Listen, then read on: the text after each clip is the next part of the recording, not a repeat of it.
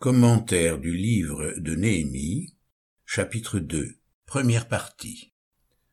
Le service qui plaît à Dieu. Être à notre place afin que Dieu nous conduise. Verset 1. Au mois de Nisan, la vingtième année du roi Artaxerxès, comme le vin était devant lui, je pris le vin et je l'offris au roi. Jamais je n'avais paru triste en sa présence. La conduite de Néhémie nous permet d'examiner les dispositions de son cœur et sa façon d'aborder son quotidien. Sa vie lui est imposée par les circonstances. Exilé, il vit à la cour du roi Artaxerxès, et c'est comme esclave qu'il le sert.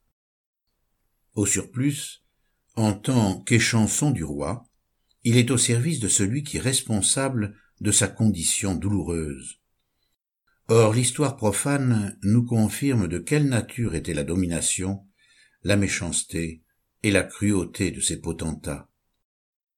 Cependant le texte souligne ce témoignage extraordinaire que Néhémie peut rendre de lui-même. Jamais je n'avais paru triste en sa présence. Pour que Néhémie ait pu vivre ainsi, il fallait au moins deux choses. Tout d'abord accepter sa condition, et d'autre part éprouver un profond respect envers le roi qu'il servait. Il était là pour le seul plaisir du monarque. Nous savons quelle importance ces monarques attachaient au plaisir de la table, et quelles étaient les règles de courtoisie et de savoir-vivre qui se pratiquaient en ces occasions. Ces instants devaient être des moments de plaisir et non de tristesse ou de querelle. Néhémie remplit parfaitement cet office, avec dignité et dans le respect des autres, faisant preuve d'une maîtrise de soi exceptionnelle, jusqu'à veiller à ne jamais paraître triste en la présence de son roi, et à cacher ses détresses personnelles pendant de nombreuses années. Les hommes de la Bible avaient une attitude totalement différente de la nôtre.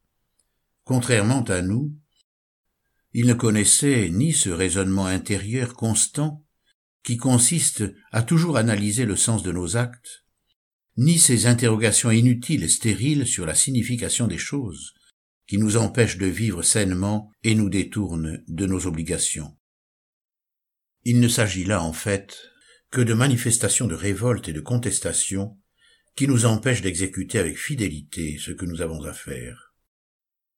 C'est la philosophie de notre génération. Elle cherche un sens à toute chose et prétend donner une justification à tous nos actes. Ce désir de mener une vie très raisonnable, très sage et très digne produit en fait le résultat inverse. Il nous rend incapables de supporter épreuves ou contraintes, sous le prétexte d'interrogations philosophiques très profondes. Or, nous ne voyons pas Néhémie s'interroger de cette manière. Si ces questions ne se trouvent pas chez les croyants de la Bible, on peut s'interroger sur leur origine. Ce type de réflexion s'avère être un péché, parce qu'elle conduit à refuser une situation imposée. Le premier pas dans la réconciliation avec Dieu ne consiste-t-il pas, en effet, à accepter de vivre ce qui nous est donné de vivre, la situation dans laquelle nous nous trouvons, sans vouloir y trouver forcément une justification et un sens?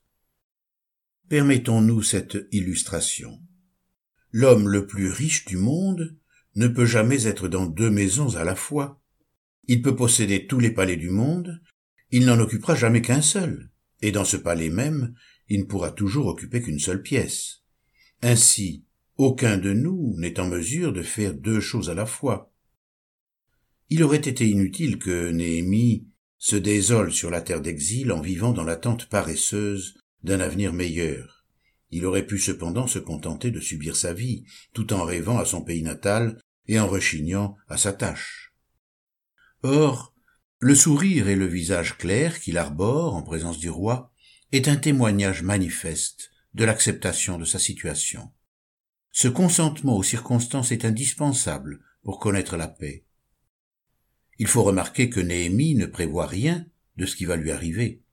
Il n'explique pas la place qu'il occupe. Il ne raisonne pas comme nous serions enclins à le faire. Il ne dit pas Qu'est-ce que je fais là? Pourquoi servir un tel roi, origine de tous mes malheurs? Il aurait pu se limiter à un service minimum et se laisser aller aux sentiments de son âme, ou bien afficher son mécontentement et se venger ainsi de ses persécuteurs. Il aurait également pu s'enfermer dans le raisonnement suivant Je suis un juif, et ma place est en Israël. Je suis victime d'une injustice. Si je suis là, c'est bien contre mon gré. Et si l'on me force à obéir, je n'irai tout de même pas jusqu'à gratifier mes ennemis de sourire. Aujourd'hui, avec l'état d'esprit qui nous caractérise souvent, nous aurions certainement pu tenir ce discours au nom de toutes sortes de raisonnements très logiques. Il y a toujours des raisonnements pour justifier nos idées. Prenons par exemple une situation quelconque et justifions-la par un bon raisonnement. Ensuite, considérons une situation absolument opposée à la première, que constatons-nous? Qu'il est possible de la justifier par un autre raisonnement tout aussi valable que le précédent. Il y a un piège dans les vains raisonnements des hommes. Quand nous y cédons, nous sommes sans cesse conduits à vouloir changer nos situations et à refuser ce que nous avons à faire. Le drame dans cette forme de pensée, c'est que nous ne savons pas où il faut aller, ni ce qu'il nous incombe de faire. L'homme se trouve dans une véritable impasse intérieure et dans un profond désespoir.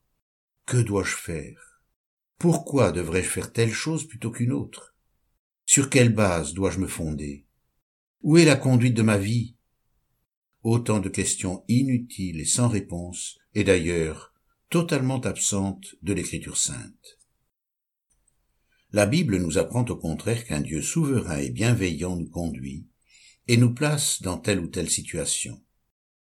Une seule question peut être posée. Quelle doit être mon attitude ou comment dois-je me comporter dans cette situation-là? Ainsi, Néhémie ne savait pas pourquoi il avait été placé à la cour du roi plutôt qu'ailleurs, ni pourquoi il avait été choisi, lui plutôt qu'un autre, comme échanson à la table des grands. Mais les circonstances l'avaient placé là. C'est tout ce qu'il savait. Et c'est précisément dans ces circonstances qu'il apprit à vivre comme un homme qui craignait Dieu, dans une totale fidélité à la volonté de son Dieu. Son service primait sur sa douleur. Son devoir des chansons était au-dessus de tout.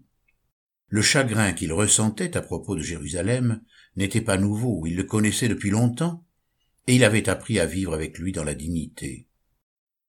C'est la première chose que nous devons apprendre si nous désirons être des instruments de Dieu. Néhémie a effectivement été choisi par Dieu en vue d'une mission auprès de son peuple. Dans le palais du roi, il ignorait tout de ce choix. Sa vocation était imprévue. Elle est survenue au moment où il était occupé à servir comme un simple croyant, avec fidélité et respect. Le Nouveau Testament nous encourage dans cette orientation.